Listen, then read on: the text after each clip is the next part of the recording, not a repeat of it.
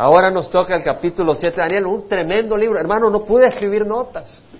Estuve, bueno, escribí algunas, pero realmente no es de lo que voy a enseñar, algunos versículos, porque era tanto de, la profecía que hay, que no había tiempo para, para poner muchas cosas, sino que para leer realmente, escudriñar.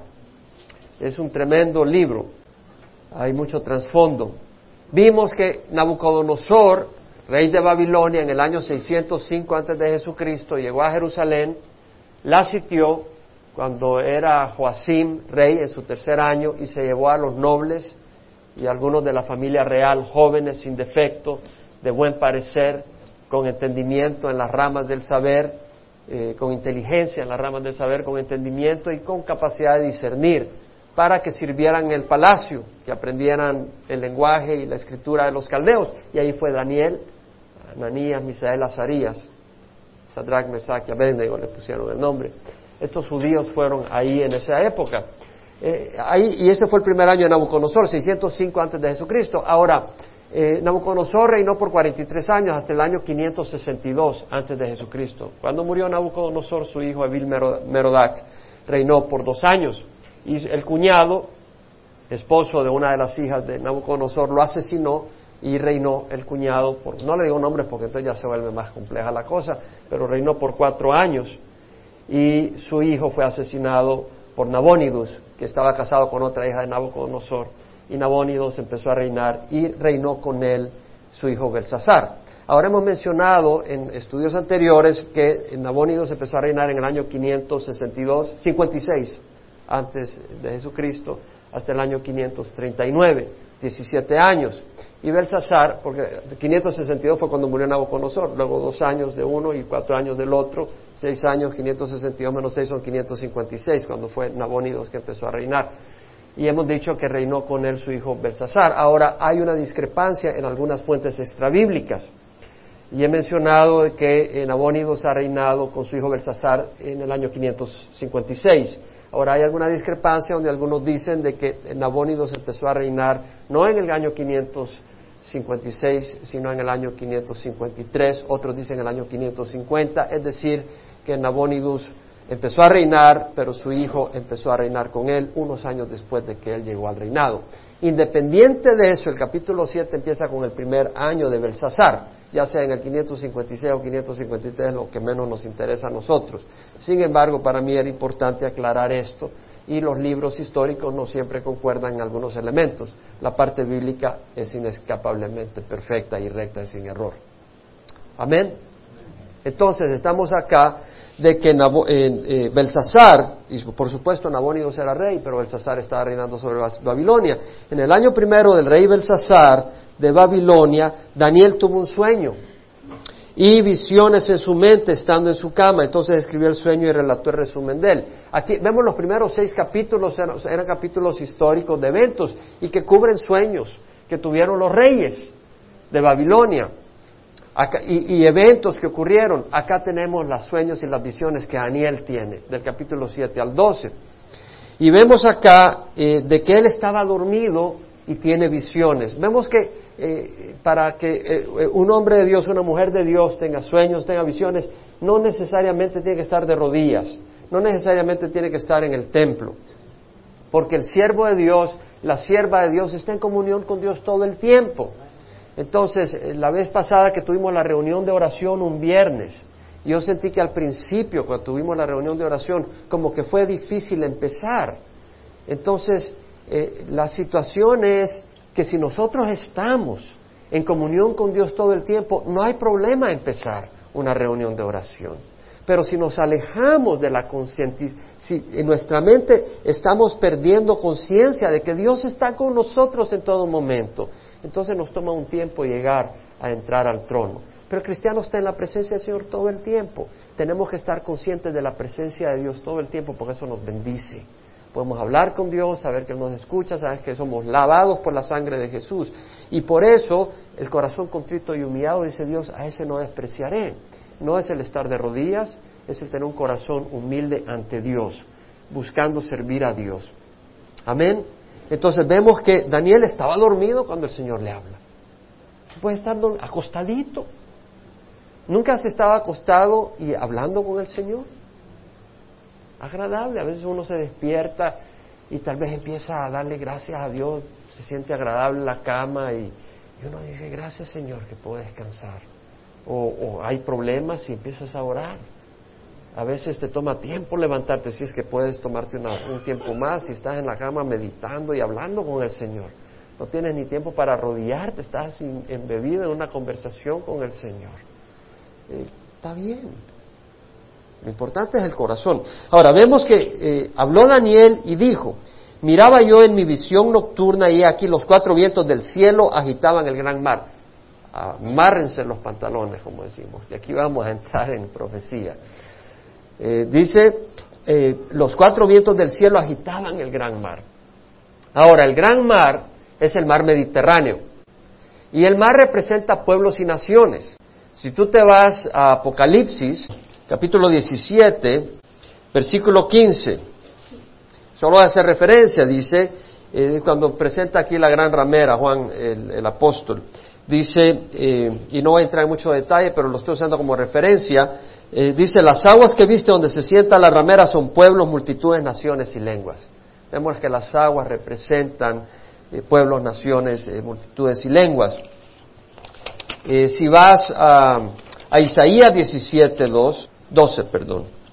Hay bramar de muchos pueblos que braman como el bramido de los mares, rugir de naciones que rugen como el rugido de violentas aguas. Es decir, así como las aguas se ponen agitadas, así los pueblos se agitan. Y vemos en Medio Oriente cómo están agitados los musulmanes y cómo están agitados las naciones y cómo hay problemas y dificultades, hay agitación, hay inquietud. Eh, entonces, así como los mares, en Isaías 57, 20, eh, leemos que dice el Señor, los impíos son como el mar agitado que no puede estar quieto y sus aguas arrojan cieno y lodo. Vemos que las aguas pueden representar, y en este caso representan pueblos. Entonces vemos acá que Daniel ve en una visión nocturna los cuatro vientos del cielo agitaban el gran mar. Ahora, está hablando acá que Dios sobrenaturalmente envía a sus ángeles para agitar a los pueblos, a las naciones. Dios es el que mantiene el curso de la historia del mundo. Dios usa personas, Dios eh, trabaja en circunstancias y permite que perros rabiosos salgan a, morder y, y a, destruir. Pero mientras Él no lo permite, ahí están enjaulados. Y Dios permite cosas de acuerdo a su plan específico para el mundo. Y dice que eh, vio cuatro bestias enormes, diferentes unas de otras, subían del mar. Ahora recuerden acá la visión, el sueño que tuvo Nabucodonosor de la estatua enorme, impresionante, con la cabeza de oro, los brazos y el pecho de plata, y la barriga, los muslos de bronce, la pierna de hierro y los pies de hierro mezclados con barro. Eran cuatro. La cabeza de oro era el imperio babilónico, eres tú, le dijo Daniel a Nabucodonosor. Eh, luego el pecho de plata, los hombros de plata, perdón, los brazos de plata representa al imperio medo-persa. ¿Se acuerdan que en el año 539 Belsasar estaba celebrando con las copas del templo de Dios y con sus concubinas y mujeres y entraron los medo-persas y eh, Ciro empezó a reinar, o Darío empezó, eh, tomó Babilonia. Entonces, eh, vemos acá que la plata era el imperio medo-persa, luego la barriga de bronce y los muslos es el, el, imperio griego, y vamos a hablar un poco sobre eso. Y luego el cuarto son las piernas de hierro, que luego se expresa en una confederación de naciones con los pies y los dedos del pie que son barro y hierro. Cuatro imperios.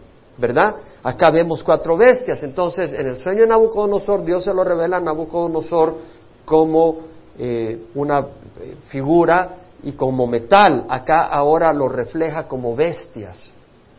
Está dando otro simbolismo para las mismas imperios. Pero Daniel recibe acá una visión donde nos va a dar más información para estos últimos días. Y vamos a escudriñar un poco sobre eso. Entonces dice, la primera era como un león y tenía alas de águila. Ahora, ¿cuál era la primera eh, ¿cuál era el primer imperio en la estatua que vio Nabucodonosor? ¿Cómo era la cabeza?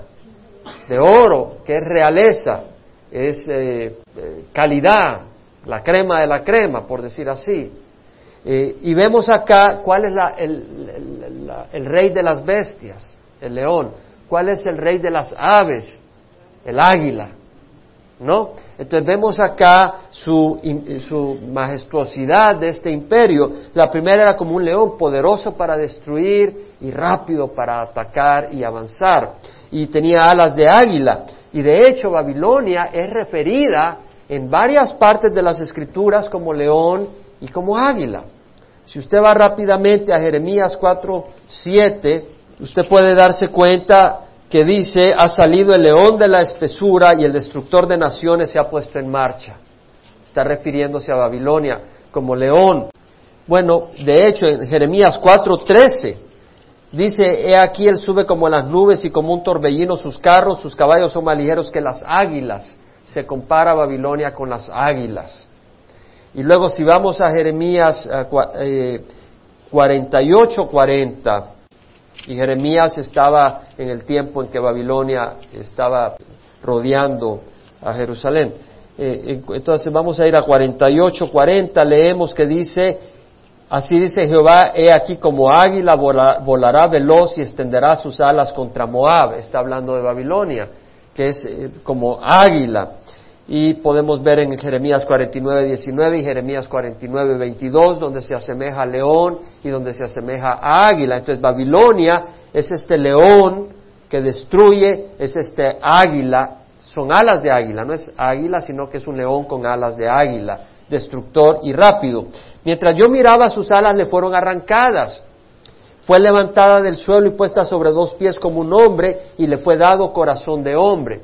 Acuérdese que Nabucodonosor en su arrogancia, primero quería, cuando tuvo el, sueño de la estatua, que le dijeran el sueño y que le dijeran qué significaba. Y si no se lo decían, él iba a destruir a las personas, a los sabios, a los caldeos, porque no le podían decir qué significaba. Entonces era un hombre sin corazón, era un hombre despiadado. Y cuando eh, construyó la imagen de oro que quería que la adoraran, eh, si no le adoraban a esa imagen de oro, ¿qué iba a hacer? A mandarlos al horno de fuego. Este era un hombre despiadado. Y luego vemos de que él en su arrogancia dice, el imperio de Babilonia que yo he construido. Y Dios le dice, porque no has reconocido que Dios eh, tiene control y Él pone y quita a quien quiere y que Él tiene control sobre toda la tierra y sobre los cielos. Vas a ser humillado y vas a comer con las bestias del campo, sacate, monte hasta que reconozcas que Dios es el Dios del cielo y que Él da el reino y lo quita. Y Él estuvo siete años comiendo con las bestias, enloqueció y cuando subió la cabeza al cielo después de siete años y reconoció a Dios, Dios lo restableció y le dio su reino. Y de ahí ya no vemos que haya cometido barbaridades como cuando quiso destruir a los caldeos y a los sabios porque no le dieron el sueño y su interpretación o porque puso una estatua y si no la adoraban los tiraba al fuego. Entonces vemos que él se volvió una persona menos arrogante, se le dio un corazón de hombre. Entonces vemos que el primero, la primera bestia es Babilonia. Ahora viene la segunda bestia, es, este es los brazos de plata. Ahora este imperio viene, que es el imperio medo-persa, que entró en el año 539. Ahora, semejante a un oso, estaba levantada de un costado, es decir, un lado está por encima del otro. Y en el imperio medo-persa, los persas tenían superioridad y control sobre los medos. Entonces, había una, un grupo que era superior y tenía dominio. Entonces vemos de que refleja al imperio medo-persa y en su boca, entre sus dientes, tenía tres costillas y le dijeron, levántate y devora mucha carne. Ahora vemos que es un oso no tiene la majestuosidad del león con alas de águila, pero sí lo vemos que es una bestia destructora que avanza y que toma control. El imperio medo-persa, el imperio medo-persa fue grande. Ahora, después de esto seguí mirando y he aquí otra más semejante a un leopardo. Este es el tercer imperio que es el imperio griego, que este refleja a Alejandro el Grande, Alejandro Magno, que, que él era hijo de Felipe, rey de Macedonia. Y en el año 356 Alejandro el Magno eh, recibe, eh, nace en el año 356 y a los 18 años él ya está peleando. Es, es estudiante de Aristóteles, el gran filósofo griego. Y en el año, cuando tiene 20 años, él es rey. Eh, y bueno, él llora cuando su padre Felipe, el rey de Macedonia, va avanzando. Él llora porque dice, no va a haber nada para que yo haga cuando era un niño. Era un increíble, era un hombre tremendo. Y a los 20 años empieza a conquistar y en cuatro años ha extendido el reino y lo llega a extender desde Grecia hasta India. Es decir, un reino tremendo. Y en el año 323, este hombre que a donde iba arrasaba, desde los 20 años era comandante, era rey y comandante, no solo estaba sentado en el trono, sino que iba a pelear, él era el líder militar, eh, estratega y poderoso militar, eh, pero un zancudo lo manda al otro mundo, porque muere de malaria. Los planes del hombre, ahí lo ves, eh, destruyó ejércitos, doblegó reyes, avanzó sobre naciones y un sancudito lo despidió de este mundo. Es decir, la persona más poderosa, más increíble, su vida está en las manos no de un zancudo, sino de Dios. Y Él puede glorificarse a través de un zancudo. Y vemos entonces que este, que fue tan rápido, dice, eh, una cuarta bestia terrible, espantosa y en gran manera, perdón, el 6. He aquí otra más semejante a un leopardo que tenía sobre su dorso cuatro alas de ave. Las bestias tenía cuatro cabezas y le fue a dominio. O sea, la segunda bestia ya dijimos que era el imperio medo-persa, la tercera es el imperio griego, eh, con Alejandro el Magno de Macedonia. Él muere porque él en su imperio, él pone a Babilonia como la capital y es en Babilonia donde muere eh, de malaria. Ahora, vemos de que él, al morir, el imperio se divide en sus cuatro generales. Ptolomeo, que recibe lo que es el área de Egipto y recibe lo que es Arabia Petrea yendo hacia Palestina y recibe Palestina. Y luego, o sea, lo que es Israel. Y luego tenemos a, a Casandro, que recibe a Macedonia y Grecia. Él es el que recibe esa parte del reino.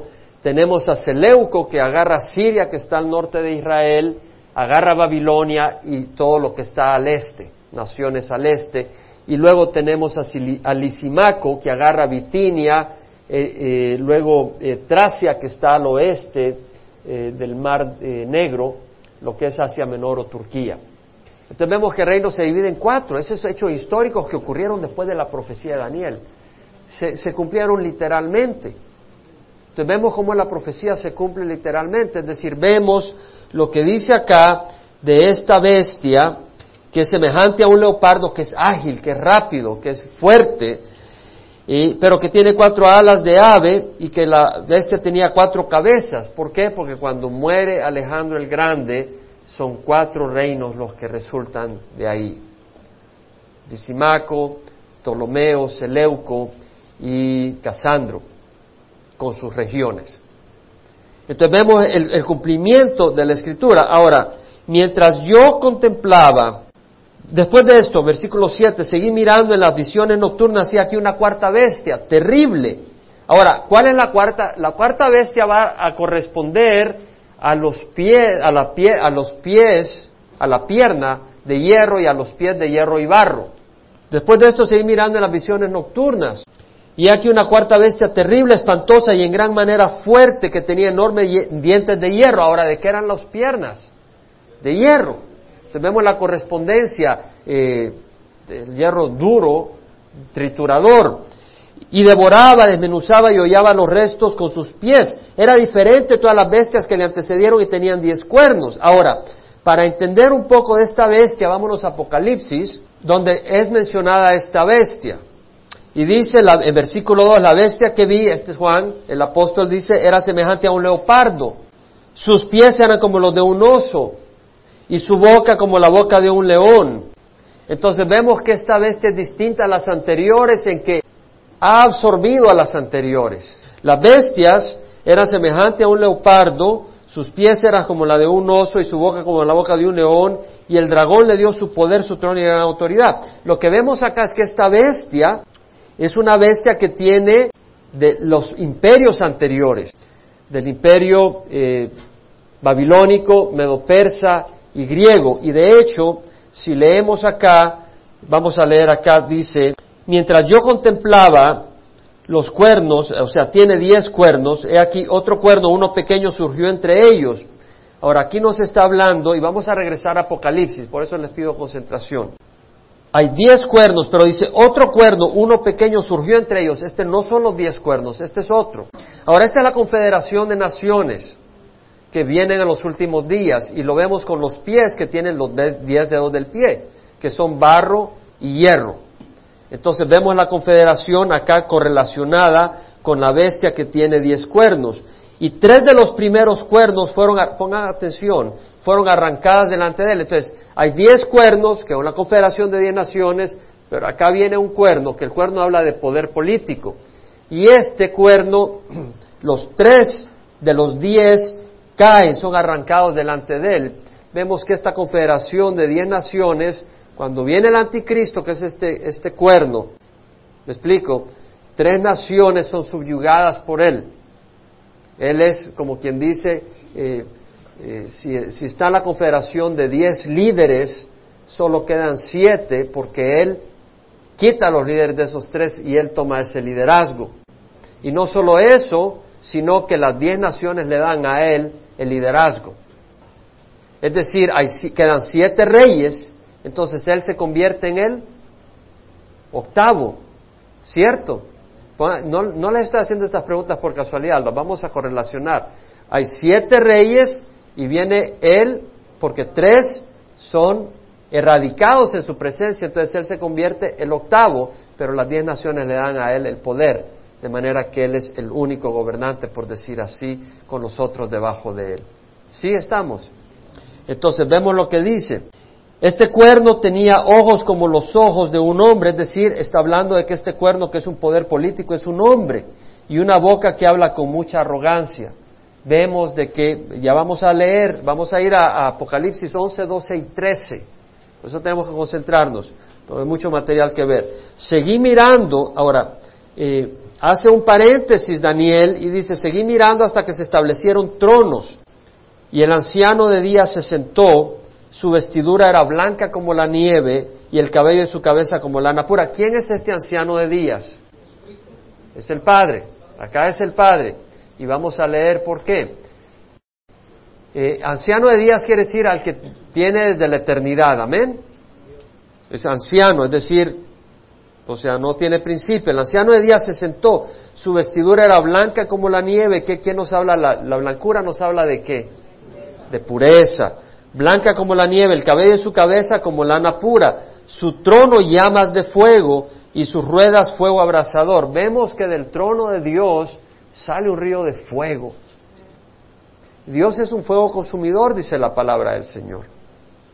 Y un río de fuego corría saliendo de delante de él.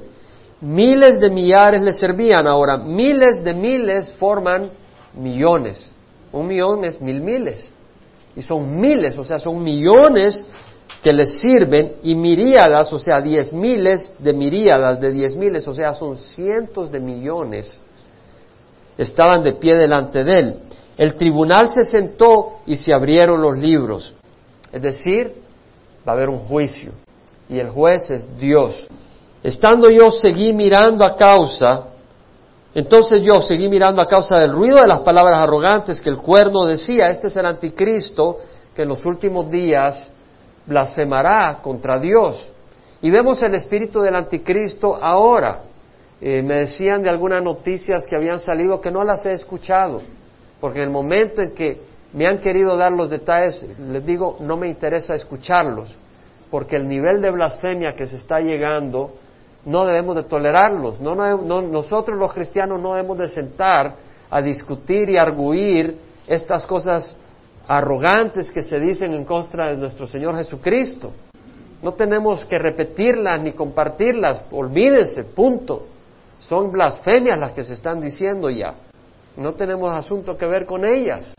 Pero es el espíritu del anticristo y vemos de que eh, él decía, seguí mirando hasta que mataron a la bestia destruyeron su cuerpo y lo echaron a las llamas del fuego. Si usted se va a Apocalipsis 19, vemos que la, bestia, esta bestia, es el, ¿qué imperio es el, cuarto imperio? Es el imperio romano, ¿cierto? Lo hemos hablado, lo hemos mencionado. Pero entonces la bestia representa al imperio romano, pero también acá es, es representada por su líder, que es el imperio romano revivido, porque el imperio romano existió, pero ha estado dormido y vuelve a salir en los últimos días. Esos son los diez pies, los dos pies, los, los diez dedos de barro con, con hierro que están en los últimos días.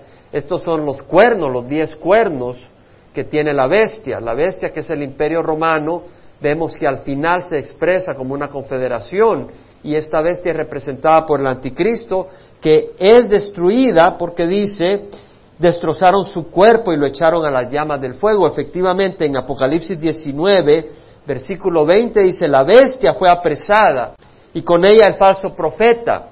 Eso es al final de los siete años de tribulación, que hacía señales en su presencia, con los cuales se engañaban a los que habían recibido la marca de la bestia y a los que adoraban su imagen. Los dos fueron echados vivos al lago de fuego que arde con azufre. Vemos la bestia, que es el anticristo, y el profeta, falso profeta, que son echados al lago de fuego, son destruidos. Es lo que dice acá el capítulo 7 de Daniel, versículo 11, lo echaron a las llamas de fuego. A, a, las demás bestias, ahora pongamos atención, a las demás bestias se les quitó el dominio, pero les fue concedida una prolongación de la vida por un tiempo determinado. Lo que quiere decir acá es que el imperio babilónico, el medo persa y el griego no es erradicado totalmente. Sí pierden la autoridad, pero son absorbidos por los imperios subsecuentes. El imperio babilónico no es erradicado, sino que eh, Babilonia, eh, Belsasar, pierde el control y vienen los medo-persas, pero el pueblo babilónico existe, es absorbido dentro del imperio medo-persa. Y los medo-persas no desaparecen, sino que son absorbidos dentro del imperio griego. Y Grecia no desaparece, de hecho el Nuevo Testamento durante el Imperio Romano fue escrito en griego, el efecto de Alejandro el Magno. Entonces vemos que estos imperios no desaparecen, su influencia permanece. Pero el cuarto imperio, que es el Imperio Romano, cuando viene el Señor Jesucristo, hermanos, no queda ni, ni el olorcito de ellos, porque Dios levanta de la tierra y se lleva a todo el imperio, a, todas estas naciones, a todos estos pueblos que están contra Dios. Quita todo vestigio que está contra Dios. ¿Entendemos? A, a, las demás bestias se le quitó el dominio, pero les fue concedida una prolongación de la vida. Existen por un tiempo determinado. Ahora, seguí mirando en las visiones nocturnas, seguí mirando en las visiones nocturnas, y aquí con las nubes del cielo venía uno como un hijo de hombre. Es por eso que podemos entender que el anciano de los días es el Padre. Por eso cuando estudiamos es muy importante leer, y por supuesto ustedes todavía no han leído todo el capítulo, pero yo no me puedo tomar ese privilegio de no leer, no sería privilegio, pues no puedo dejar de leer todo el capítulo y venir a enseñar. Si voy a enseñar tengo que leer esto, tengo que leer muchos más capítulos de otros libros de la Biblia, porque queremos entender y poder ponerlo todo en orden. Amén. Entonces no es invento de hombre, no es interpretación de hombre, sino que la Biblia nos dice que es. Y por supuesto tenemos cosas históricas. Entonces vemos acá que dice que vi a uno como un hijo de hombre que se dirigió al anciano de días. Por eso vemos que el hijo y el padre son dos personas distintas. Es un mismo Dios, porque Dios se refleja en tres personas. No es como el hombre, que el hombre solo es una persona. Dios son tres personas. Entonces tenemos al Padre, al Hijo y al Espíritu Santo, pero son tres personas distintas. Es distinto al movimiento eh, que hay hoy en día que dicen que el Padre, el Hijo y el Espíritu Santo es la misma persona. Eso es una es un error grande, porque ¿cómo va a estar el hijo enfrente del padre si son la misma persona? No es lógico. Entonces, son dos personas distintas, pero es el mismo Dios. Es decir, Dios se eh, no es que se represente, Dios es tres personas.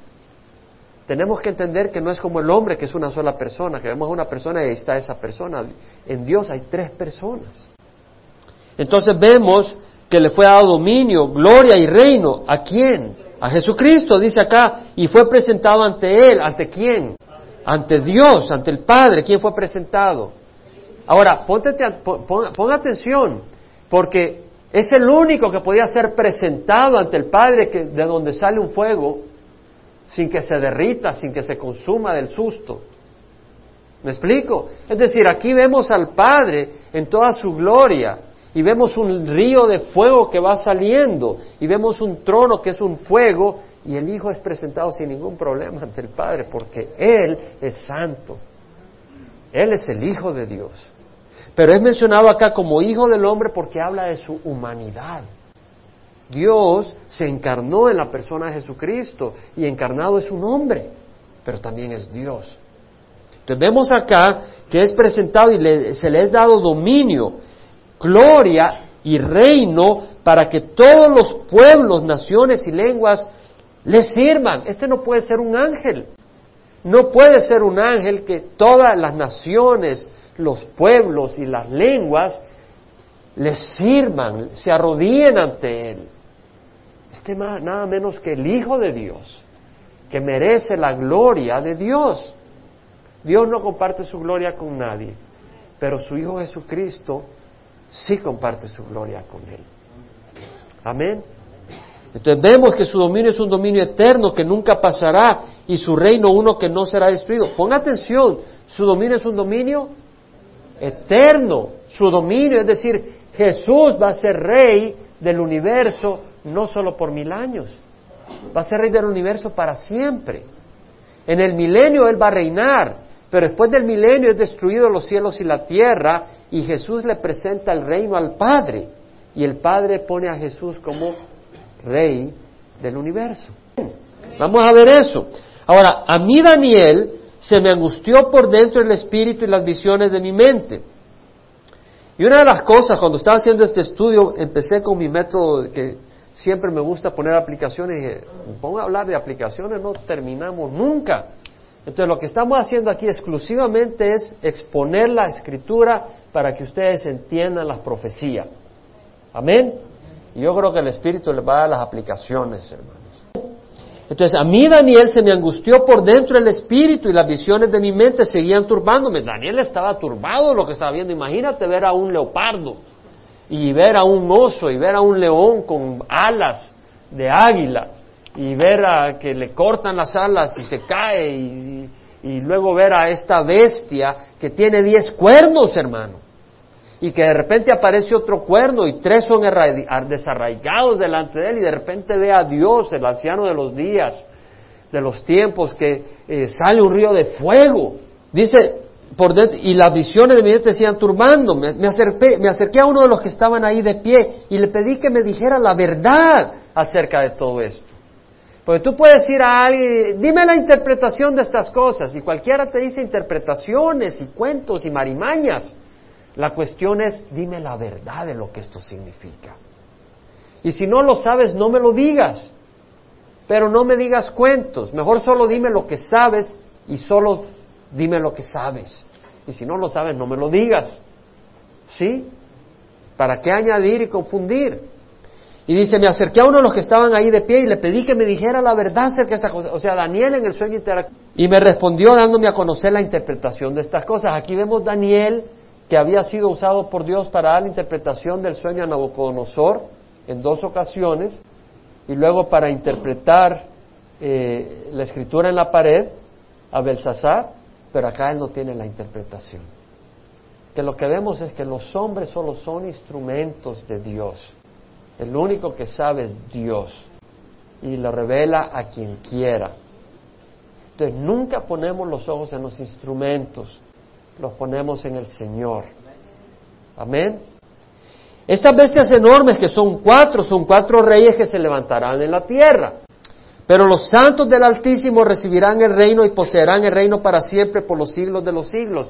Es decir, lo que dice este ángel a Daniel es, mira, hay cuatro reyes, pero ya Daniel, que lo que le llamaba la atención era el último, porque él ya había oído un poco de los primeros con la bestia de Nabucodonosor, con la imagen, pero él está muy curioso con el último. Pero de todas maneras, lo que es hermoso es que acá le dice, oh, mira, lo importante es que los santos del Altísimo recibirán el reino. Recibiremos el reino. Y poseerán el reino para siempre. por los siglos de los siglos. Esa es una bendición, hermanos. A mí me da miedo que nosotros lleguemos a conclusiones mentales y no entendamos lo que estamos aceptando. El Señor nos habla de que nosotros estamos heredando un reino eterno. En Filipenses, ¿qué dice el Señor en Filipenses 3:20? Nuestra ciudadanía está en los cielos, de donde también ansiosamente esperamos a un Salvador, al Señor Jesucristo, el cual nos, nos redimirá, transformará el cuerpo de nuestro estado de corrupción en conformidad al cuerpo de su gloria. Entonces, nos está diciendo que somos ciudadanos de los cielos. Eso es importante eh, saber. Es decir, lo que le está diciendo el Señor a Daniel a través del ángel acá es, los santos del Altísimo recibirán el reino y poseerán el reino para siempre, por los siglos de los siglos. Y acá vemos que nuestra ciudadanía está en los cielos, de donde también ansiosamente esperamos a un Salvador. Ahora, vete a Efesios, capítulo 1, versículo 3, dice, bendito sea el Dios y Padre de nuestro Señor Jesucristo, que nos ha bendecido con toda bendición espiritual en los lugares celestiales, en Cristo. Ahora, pon atención, no dejes que pase así nomás.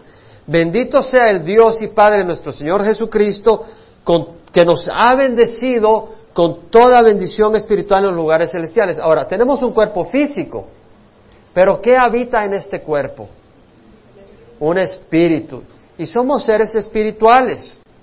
Ahora, lo que está diciendo esto, si fuéramos seres materiales únicamente, Dios diría, bendito sea el Dios y Padre nuestro Señor Jesucristo, que nos ha bendecido con toda bendición material en México. ¿Sí me explico? Pongámoslo en términos mundanos, por decirlo así.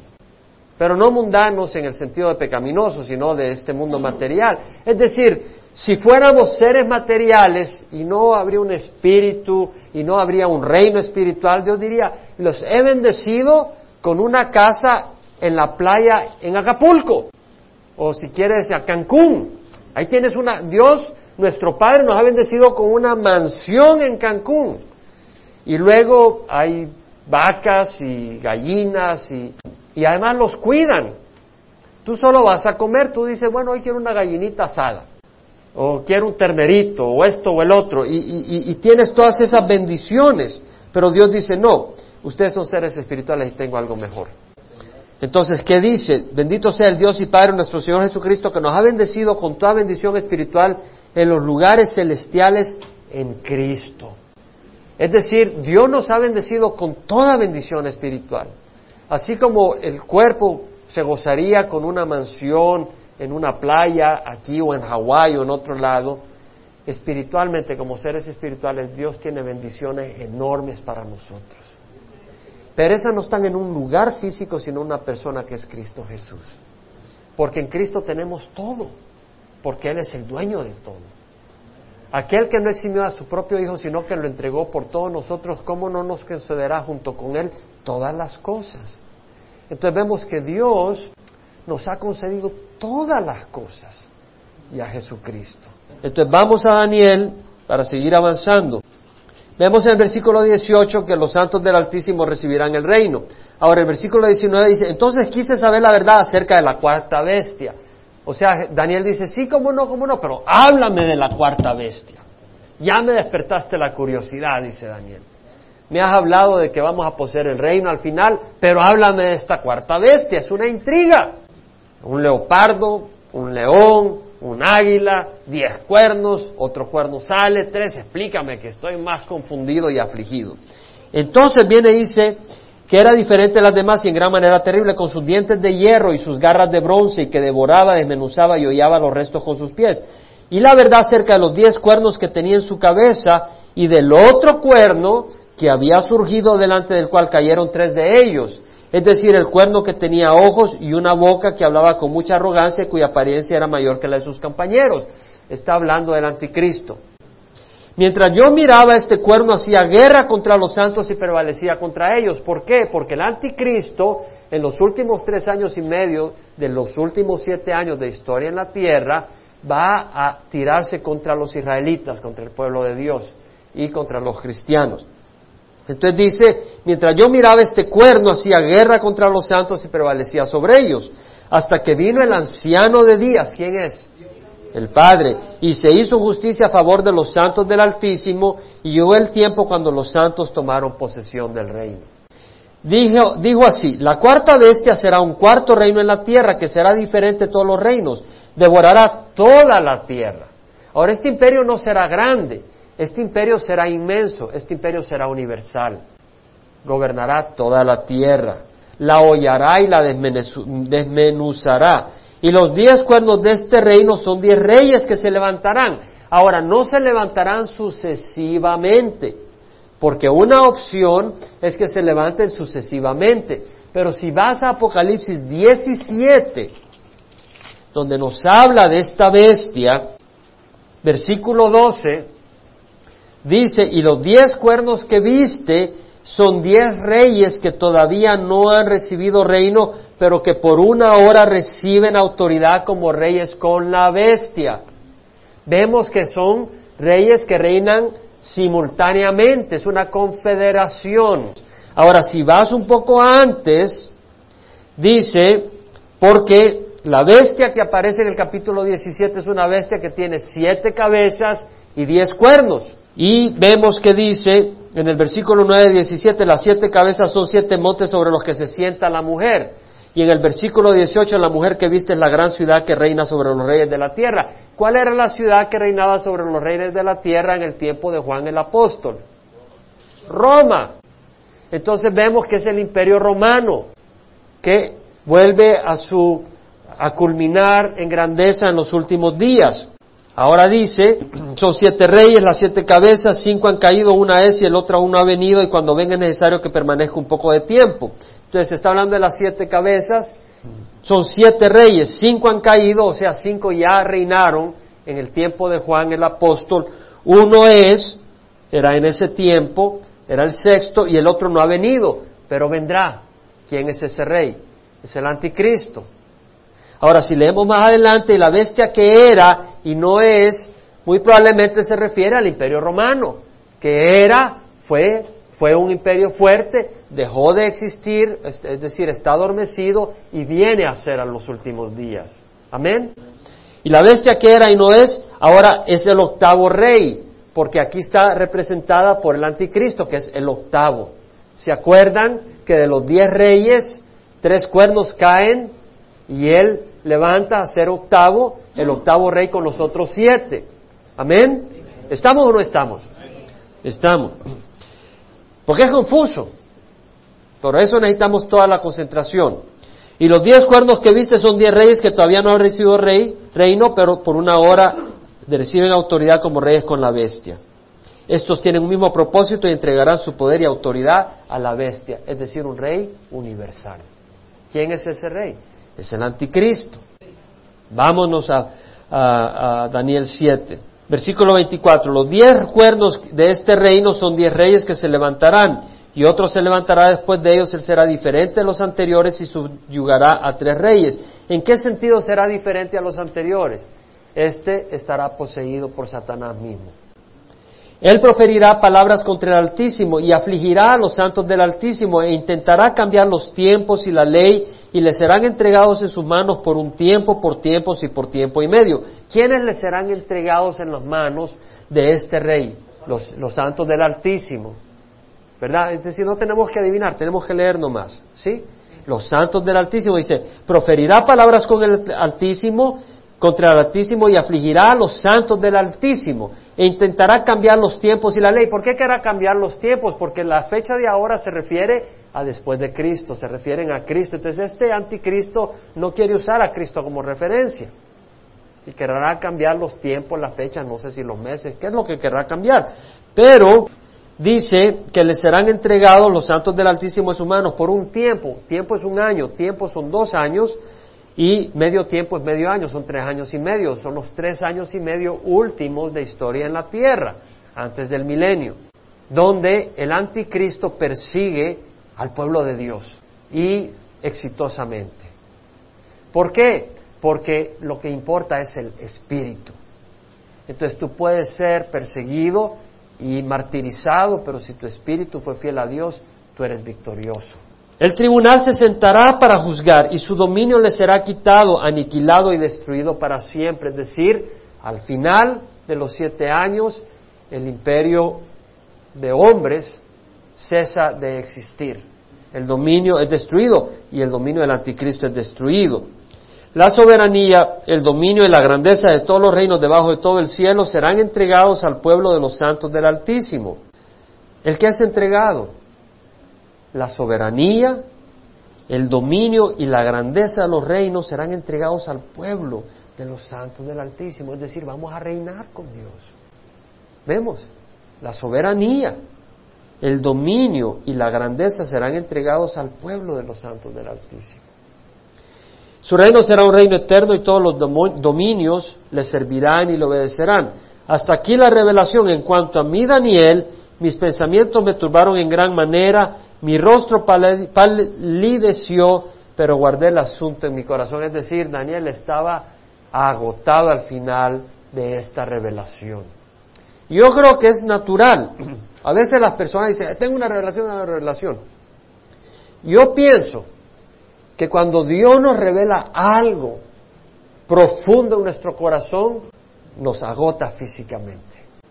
A mí me ha pasado que a veces he sentido que el Señor me revela algo. Y no está hablando de algo intelectual, sino algo realmente profundo. No estoy hablando de inteligencia, estoy hablando de verdad espiritual, que se aplica tan personalmente, que te deja sin aire no es un esfuerzo intelectual, sino que es algo que como que vino el cirujano y trabajó y acabas de salir de la cirugía, que no te puedes ni levantar. Y es cuando tienes esa revelación del Señor, y, Daniel tuvo esa revelación. Ahora quisiera que me acompañaran un poco a Apocalipsis. Quisiera que viéramos en capítulo 11 de Apocalipsis. Acá vemos los siete años últimos de historia que en los primeros tres años y medio Dios levanta dos testigos y dice, me fue dada una caña de medir. ¿Quién es el que le da Dios una caña de medir? A Juan. este es Juan, Juan el apóstol el que está escribiendo. Me fue dada una caña de medir semejante a una vara y alguien dijo, levántate y mide el templo de Dios y el altar y a los que en él adoran. Es decir, que el templo de Dios existe en ese momento. Y vemos que el pueblo de Israel está por construir, quiere construir el templo de Dios. Y hay un conflicto hasta que se pueda construir el templo de Dios ahí. Y dice, pero excluye el patio que está fuera del templo, no lo midas porque ha sido entregado a las naciones. Y éstas hollarán la ciudad santa por 42 meses. Ahora, ¿cuántos meses tiene el año? 12. Tres veces 12 es 36, más 6, 42, son tres años y medio vemos de que los gentiles hollarán Jerusalén, que es la ciudad santa, por tres años y medio. Ahora, otorgaré autoridad a mis dos testigos. ¿Quién otorga autoridad a sus dos testigos? Dios. Y ellos profetizarán por mil doscientos sesenta años. ¿Cuántos años? Días. ¿Cuántos días? Mil doscientos sesenta días vestidos de silicio. El silicio es un símbolo de arrepentimiento, eh, cuando uno de duelo, de problemas, de dificultad, de angustia, tiempo de angustia.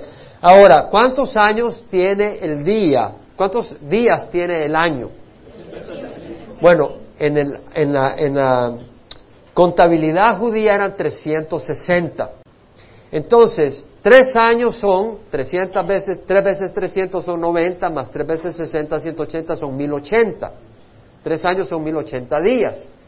Y medio año son 180 días, entonces 1080 más 180 son 1260 días. ¿Estamos? Entonces vemos acá lo que dice, otorgaré autoridad a mis dos testigos y ellos profetizarán por 1260 días vestidos de silicio. Quiere decir que los tres primeros años y medio de tribulación, Dios envía a dos siervos, a dos profetas. ¿Quiénes son estos profetas? Sabemos quién es uno de ellos con certeza. ¿Quién es uno de ellos? Elías ¿Por qué? Porque Elías, Dios profetizó que iba a venir antes de la venida de Dios en los últimos días. Y Jesucristo confirmó que así era, que Juan Bautista era el Elías que tenía que venir, pero que Elías también tenía que venir. Es decir, que Juan Bautista vino en el espíritu de Elías, pero que literalmente se cumplirá la profecía cuando venga Elías. ¿Quién es el segundo? Hay muchas especulaciones. Unos dicen que Moisés, otros dicen que es, a ver, Enoch, otros dicen que es Juan el apóstol. Porque Jesucristo dijo, ¿y a ti qué si yo quiero que esté aquí hasta cuando yo venga? Ahora, personalmente creo que es posible que sea Moisés, por el tipo de juicios que trae. Y vamos a leer. Entonces, ¿cuál es el propósito de estos dos testigos? Profetizar. Entonces vamos a ver lo que dice. Estos son los dos olivos. ¿Qué es lo que, tiene un olivo? Aceite. ¿Aceite de qué? ¿De linaza? No, de oliva. ¿Qué, ¿Qué aceite usaban? Quiero ver si están despiertos. ¿Qué aceite usaban en el templo? Aceite de olivo. Entonces ese aceite, ¿qué representaba? El Espíritu Santo. Y sanidad, el Espíritu Santo. Ahora, los dos candeleros, ¿qué es lo que hacen los candeleros? Quemar aceite, alumbrar. Entonces vemos que representan estos dos, entonces estos dos testigos están llenos del Espíritu Santo para traer luz a un mundo porque la iglesia no está. La iglesia ha sido arrebatada. La iglesia ha sido arrebatada y Dios, nosotros somos la luz del mundo, dijo Jesucristo. Entonces, porque no hay luz, Dios levanta a dos testigos para hacer luz en el mundo. Amén. Y dice que están delante del Señor de la tierra. Si tú quieres ser testigo de Dios, tienes que estar delante del Dios. Y si alguno quiere hacerle daño, esto sí, cambia un poco la historia, porque ahora si alguien te quiere hacer daño, te dan un golpe en una mejilla, pones la otra. Estos dos testigos tienen una función un poco distinta. Si le dan un golpe en una mejilla, hacen caer fuego del cielo y te chamuscaste, no lo vuelves a tocar. Si alguno quiere hacerle daño, de su boca sale fuego y devora a sus enemigos. Así debe morir cualquiera que quiera hacerle daño. Es la palabra de Dios. Estos tienen poder para cerrar el cielo a fin de que no llueva durante los días en que ellos profeticen. ¿Quién cerró el cielo para que no lloviera por tres años y medio? Elías. Dios, por supuesto, a través de Elías. Entonces vemos que Elías es uno de los testigos y tiene poder sobre las aguas para convertirlas en sangre. ¿Quién fue el testigo? Moisés, que convirtió las aguas en sangre. Para herir la tierra con toda suerte de plagas. ¿Quién fue el que trajo plaguitas? Pues Moisés, y no eran plaguitas todas las veces que quieran. Cuando haya terminado de dar su testimonio, la bestia que sube del abismo hace guerra contra ellos, los vencerá y los matará. ¿Quién es esta bestia? Es el anticristo. Porque el anticristo hace un pacto con la nación de Israel por siete años, y eso está en Daniel 9. Y en medio del año, al medio de los siete años, él rompe su pacto y se sienta en el templo y demanda adoración como Dios. Y empieza la persecución contra el pueblo de Israel a los tres años y medio. Entonces, por eso acá, cuando haya terminado de dar su testimonio, los dos testigos, después de tres años y medio, empiezan los tres años y medio de tribulación. La bestia que sube al abismo hace guerra contra ellos, los vencerá y los matará, y sus cadáveres yacerán en la calle de la gran ciudad que simbólicamente se llama Sodoma. ¿Qué caracterizaba a Sodoma? inmoralidad. Tel Aviv la quieren convertir en la capital de los homosexuales. Eso me decía el pastor de, la esposa del pastor de Calvary Chapel en Tel Aviv. Decía que es un lugar maravilloso para ministrar porque viene gente tan inmoral, israelitas, que no están siguiendo a su Dios, que son más fáciles de alcanzar que los judíos ortodoxos. Que tú quieres hablarle de Jesucristo, inmediatamente eres un infidel. Pero aquellos que son desordenados y todo, a veces son más fáciles de alcanzar a Jesucristo. Y Tel Aviv es una capital de inmoralidad. Y Egipto, ¿qué caracterizaba a Egipto? La idolatría. Donde también su Señor fue crucificado. Y gente de todos los pueblos, tribus, lenguas y naciones contemplarán sus cadáveres por tres días y medio y no permitirán que sus cadáveres sean sepultados. Eso se puede ahora con la televisión. Entonces gente de todo pueblo y nación podrán ver sus cadáveres y los que moran en la tierra se regocijarán ¿Por qué? Porque la mayoría del mundo no quiere tener nada que ver con Dios. Y se alegrarán y se enviarán regalos unos a otros porque estos dos profetas atormentaron a los que moran en la tierra. Pero después de los tres días y medio el aliento de vida de parte de Dios vino a ellos y se pusieron en pie y gran temor cayó sobre aquellos que les contemplaban. Es decir, se, dieron regalos como en Navidad, felices, y de repente ven que Dios los resucita. Dios está en control. Dios está en control en todo momento. Aun cuando mueren sus testigos, Dios está en control. Dios jamás pierde control sobre nada en este universo. Entonces oyeron una gran voz del cielo que les decía, subid acá, y dijeron, vámonos amigos, y subieron al cielo en la nube y sus enemigos los vieron. En aquella misma hora hubo un gran terremoto y la décima parte de la ciudad se derrumbó y siete mil personas murieron en el terremoto y los demás aterrorizados dieron gloria al Dios del cielo. El segundo ha pasado, ay, y aquí el tercero ya viene pronto. Vamos a ir al capítulo 12, rápidamente. Vamos a cubrir bastante profecía. Entonces, en el capítulo 12 nos habla el Señor, esto es muy importante, dice, una gran señal, no nos vamos a tirar todo el libro de Apocalipsis, pero estos capítulos son críticos. Una gran señal apareció en el cielo. Este es Juan, el apóstol, que ve una señal. Y una mujer vestida del sol con la luna bajo sus pies y una corona de dos estrellas sobre su cabeza. Juan, el apóstol, ve a una mujer con doce estrellas. El sol como corona, perdón, vestida del sol, las dos estrellas como corona y la luna debajo de sus pies. Ahora, la Iglesia Católica dice que este es la Virgen María, pero es falta de realmente tomar la palabra de Dios como se debe de tomar. Entonces, una ventaja que tenemos cuando decimos la palabra de Dios es la palabra de Dios es que no la sometemos a interpretaciones, sino que realmente podemos sanamente leer lo que nos enseña. Y si tú te das cuenta, en Génesis 37 leemos los dos sueños que tuvo José. Y en un sueño estaban las, ah, las espigas de, trigo y, estaban las que él estaba rejuntando y las que sus hermanos estaban rejuntando. Y de repente ve que el bulto de él se para y la de los hermanos se doblaron ante él. Y José, que era tan, tan delicado y con tanto tacto, le contó eso a sus hermanos, ahí nomás casi lo ahorcan. Le dice, ¿qué quiere decir? Que nos vamos a rodear ante ti, está loco. Después tiene otro sueño. Y en el otro sueño ve que el sol, la luna y once estrellas se le arrodillan. Y por supuesto que era tan lleno de tacto que no solo se lo cuenta a sus hermanos, sino que se lo cuenta a su papá. Y Jacob, Jacob dice, ¿qué te pasa? Le dice, ¿estás creyendo que tu papá, tu mamá, tus hermanos nos vamos a inclinar al suelo por ti? Pero Jacobo dijo, huesos, a saber, aquí como que hay gato con liebre. Y lo consideró. Pero vemos entonces que las estrellas, ¿a qué representan? ¿Qué representaron las estrellas en el sueño de José? Los hermanos de José. Y acá vemos doce, porque ¿cuántos hijos tuvo Jacob? Doce. Entonces vemos que las estrellas representan al pueblo de Israel, a la nación de Israel, las doce tribus. Ahora dice que estaba encinta y gritaba estando de parto y con dolores de alumbramiento. Entonces apareció otra señal en el cielo, un gran dragón. Ahora, ¿qué simboliza el dragón? Satanás, no el anticristo. El anticristo nunca es referido como dragón, es referido como bestia, no como dragón. Entonces el dragón tenía siete cabezas y diez cuernos.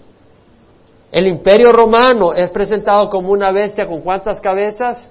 Siete. ¿Y con cuántos cuernos? Con diez cuernos. Vemos de que el anticristo en los últimos días, bueno, y Roma no destruyó a tantos cristianos, persiguió a la iglesia ferozmente, Satanás estaba, es decir, Nerón estaba poseído por Satanás. Entonces vemos que en los últimos días eh, Satanás está entregándole su poder y su autoridad al imperio eh, revivido de Roma y al anticristo, él lo posee. Entonces dice, su cola arrastró la tercera parte de las estrellas del cielo y las arrojó sobre la tierra. Es decir, que la tercera parte de los ángeles los arroja a la tierra Satanás. Y vamos a ver que esto no es invento mío, el mismo texto lo aclara. Y el dragón se paró delante de la mujer que estaba parada a luz a fin de devorar a su hijo cuando ella diera luz. Ahora, ¿quién es este hijo? Es Jesucristo. ¿Por qué Satanás quiso, no mandó a matar a través de Herodes a todos los niños en Belén hasta dos años? Porque quería destruir a Jesús, al Mesías. Satanás quería destruir a Jesús al Mesías, al sabor del mundo. Ahora, ella dio a luz a un varón, es un niño, que ha de regir a todas las naciones, sabemos que es un niño, y que es Jesús, con vara de hierro, y su Hijo fue arrebatado hasta Dios y hasta su trono. La palabra arrebatado acá es la misma palabra que usa Pablo en Tesalonicenses, cuando dice que la iglesia será arrebatada. Entonces vemos que dice, la mujer huyó al desierto. María no huyó al desierto después de la ascensión de Jesucristo. Está hablando acá de qué? De Israel. María no huyó al desierto después de que subió Jesucristo al cielo. Y vamos a leer acá. La mujer huyó al desierto donde tenía un lugar preparado por Dios para ser sustentada ahí por mil doscientos sesenta días. ¿Cuántos años son mil doscientos sesenta días? Tres años y medio. ¿Se acuerdan o hacemos el cálculo nuevo? ¿Quién quiere que hagamos el cálculo nuevo? Gloria a Dios. Qué bueno, está bien, están poniendo atención.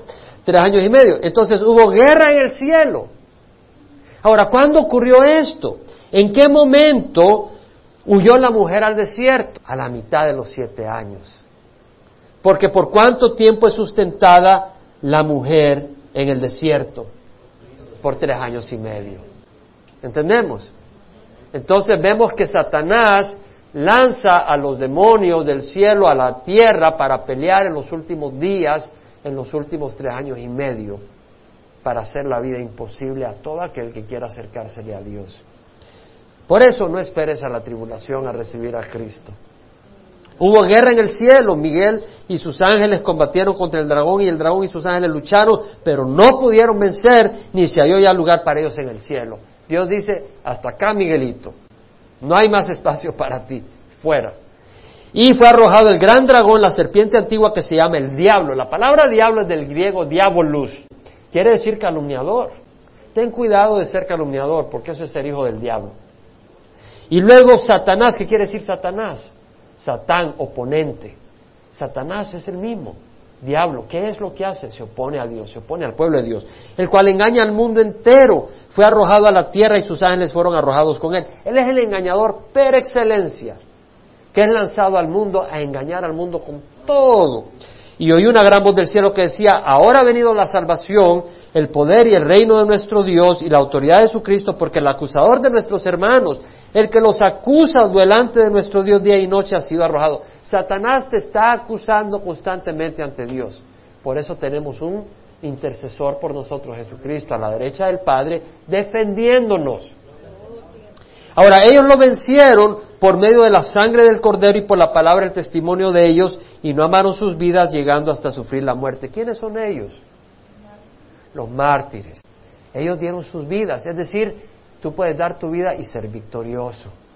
Tú puedes salvar tu vida y salir derrotado. ¿Cuántos en este mundo salvan su pellejo pero van para el infierno? Ellos lo vencieron por medio de la sangre del cordero y por la palabra del testimonio de ellos y no amaron sus vidas llegando hasta sufrir la muerte. Eso es lo que Dios demanda. Que ames a Dios aún más que a tu vida. Por lo cual, regocijado, y cuando amamos a Dios, amamos nuestra vida, porque la salvamos. Regocijaos cielos y los que moráis en ellos. Hay de la tierra y del mar, porque el diablo ha descendido a vosotros con gran furor, sabiendo que tiene poco tiempo. Cuando el dragón vio que había sido arrojado a la tierra, persiguió a la mujer que había dado a luz al hijo varón. Y se le dieron a la mujer las dos alas de la gran águila, a fin de que volara de la presencia de la serpiente al desierto, a su lugar donde fuese sustentada por un tiempo, tiempos y medio tiempo. Aquí están los 1267 días. Estamos. 1260 días, perdón. Aquí estamos. Estamos, entonces vemos aquí la correlación, que al, medio de los, tres, de los siete años, faltando tres años y medio, Dios permite. Ahora, Mateo 24, ¿qué dijo el Señor Jesucristo? Cuando veáis la abominación de la desolación de que se habló por medio del profeta Daniel, eso lo, se lee en el capítulo 9, colocada en el lugar santo, el que lee que entienda, entonces los que estén en Judea huyan a los montes. Esa es la huida. El que esté en la azotea no baje a sacar las cosas de su casa, el que esté en el campo no vuelva atrás a tomar su capa, pero hay de la que esté cinta, de las que están criando en aquellos días, orad para que vuestra huida no suceda en invierno ni en día de reposo, porque habrá entonces una gran tribulación, tal como no ha acontecido desde el principio del mundo hasta ahora, ni acontecerá jamás.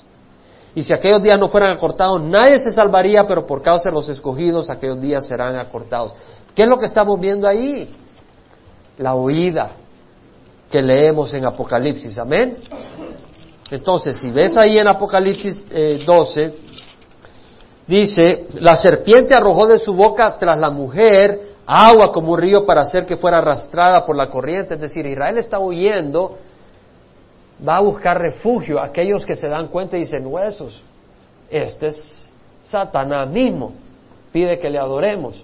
Y se dan cuenta realmente las profecías de estos cristianos, todo esto es cierto. Y entonces huyen. Pero la tierra ayudó a la mujer, porque Satanás busca destruir a Israel y la tierra abrió su boca y tragó el río que el dragón había arrojado de su boca. Este puede ser literalmente agua o puede ser que el agua puede ser pueblos que salen en contra para destruir a Israel y Dios abre la tierra y se traga a aquellas naciones que quieren venir y impedir la huida de los israelitas, aunque puede ser agua o lo que sea. No tengo suficiente información para poder decir esto es así. Lo que sí sabemos es que Israel huye y es protegida en el desierto y cuando Satanás lanza un ataque contra ella, Dios obra sobrenaturalmente para parar ese ataque. Amén. Entonces el dragón se enfureció contra la mujer. Eso no ha ocurrido con María, por eso no puede ser María. Entonces dice, Dios, el dragón se enfureció, a menos que digamos es María y ahora forzamos la escritura que crea eso. Y por eso no puedes hacer así. Debes dejar que la escritura te hable y no imponer tu propia interpretación y luego que la escritura trate de ser lo que tú quieres que crea. No puede ser así. Entonces el dragón se enfureció contra la mujer y salió para hacer guerra contra el resto de la descendencia de ella. El pueblo de Dios, los cristianos, somos pueblo de Israel. No literalmente, sino espiritualmente somos hijos de Abraham. Entonces vemos que Satanás sale contra los cristianos, ya no solo contra los israelitas, los que guardan los mandamientos de Dios y tienen el testimonio de Jesús. 13. El dragón se paró, vamos a correr, amárrense, vamos a correr rápido. El dragón se paró sobre la arena del mar y vi que subía del mar una bestia que tenía diez cuernos y siete cabezas. En estos cuernos había diez diademas. ¿Vemos la correlación con Daniel? Vemos la importancia de toda la escritura. Entonces en sus cuernos había diez diademas y en sus cabezas había nombres blasfemos. Estaba viendo un programa que me impresionó tremendamente. Un rato, y era de Oprah ayer. ¿Alguien lo vio? No a Oprah, sino su, su eh, alcance humanitario en África. ¿Quién vio eso? ¿Quién vio eso ayer? Levanta la mano. Yo estaba realmente absorbido y pues alguien se me acercó y me dice, pero mira que no sé qué, que no sé cuánto. ¿Sabes qué digo yo? A mí lo que me impresiona es que esta mujer que no es cristiana está viviendo y ayudando. Pero si te das cuenta, era una apostasía. Y dice, hermano, ¿cómo habla así? Es cierto. Y te voy a explicar por qué. En este sentido, el lugar es un, tiene su nombre, Oprah. Y, si tú le oíste a los africanos, a las niñas africanas que sus padres han muerto de sida, y, esta mujer que es cristiana está mostrándole amor y ayuda. ¿Cuánto más los cristianos debemos de tener compasión? A mí me hizo pensar, digo, hombre, en vez de que critiquemos, dejemos de criticar, aprendamos. Si hay otros que no tienen a Cristo y tienen compasión hacia otros, ¿qué pasa con nosotros? Yo no, no se lo digo a usted, yo me lo dije a mí. Jaime, más compasión. Pero cuando estaba viendo el programa, estaba viendo estas niñas africanitas que sus padres, madres han muerto de decía, uno, el papá mató a la mamá y después se mató enfrente de ella. Unas cosas terribles. Y niñas, pero estas niñas, para empezar, ella, ella ha construido 26 edificios y se les da comida y es un lugar precioso, olvídate, un hotel y ahí están estudiando, van a estudiar y después van a poder ir a cualquier universidad del mundo y Oprah les va a pagar, Oprah Winfrey. Es algo precioso. Pero ahora estas niñas que las ves están en lugares donde lloran, donde matan. Dice, ¿y cómo haces? Todo el tiempo estoy orando, todo el tiempo estoy pidiéndole a Dios cuando salgo a la escuela. Eran niñas, niñas que han aprendido a clamar a Dios en su pobreza. Y Oprah les está enseñando a creer en ellas mismas. ¿Te das cuenta de la apostasía? Entonces, está bien el ayudarles, pero está mal, está mal en ayudarles a creer en sí mismos. Hermanos, no debemos de creer en nosotros, debemos de creer en Dios. Ahí hay una gran diferencia, créemelo, hay una gran diferencia.